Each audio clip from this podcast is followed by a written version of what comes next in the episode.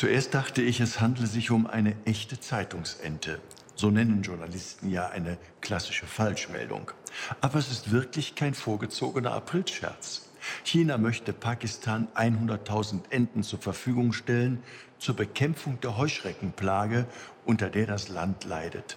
Klingt verrückt, ist es aber nicht.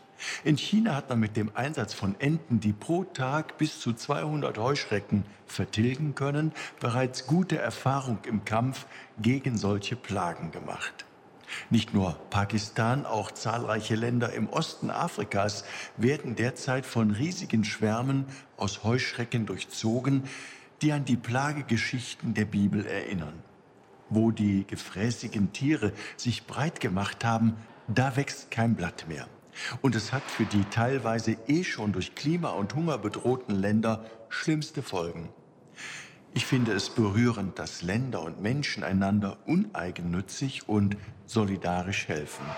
Die Methode mag unkonventionell klingen, aber selbst wenn die Rettungsaktion mit den 100.000 Enten nicht funktionieren sollte, so wird hier doch eine Hilfsbereitschaft demonstriert, die beispielhaft ist.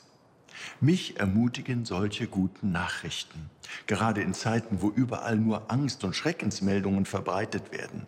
Es ist doch wunderbar, dass wir Menschen tief in unserem Innersten ein Herz für die Notleidenden zeigen.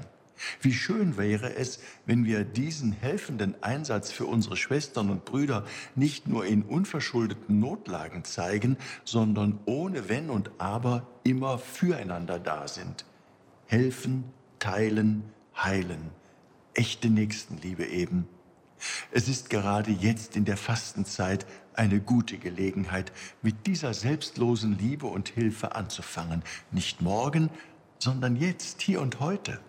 Dann schreiben wir selbst hoffnungsvolle und mutmachende Geschichten und keine Enden. Ihr Rainer Wölki, Erzbischof von Köln.